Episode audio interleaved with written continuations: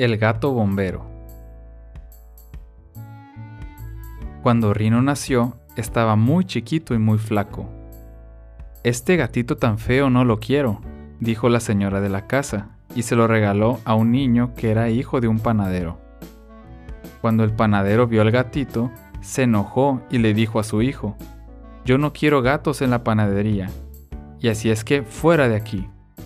El niño, muy triste, regaló a Rino a una amiguita suya, que era hija de un carnicero. Cuando el carnicero vio al gatito, se enojó y le dijo a su hija, Yo no quiero gatos en la carnicería, así es que fuera de aquí. La niña regaló a Rino a una vecina que era hija de un señor que tenía una juguetería. Cuando el señor vio al gatito, se enojó y le dijo a su hija, Yo no quiero gatos en la juguetería, así es que fuera de aquí.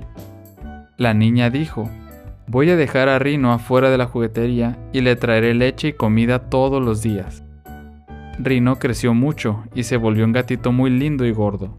Una noche, cuando Rino dormía fuera de la juguetería, sintió un olor a humo y empezó a maullar. Maulló tan fuerte, tan fuerte, que vino un policía y llamó a los bomberos. Los bomberos apagaron el fuego de la juguetería y cuando se iban, un bombero vio al gatito y preguntó, ¿De quién es este gatito? El policía le contestó, es un gatito callejero. Él avisó que la juguetería se estaba quemando. El bombero dijo, me lo llevaré a mi casa y así él me avisará si hay algún incendio.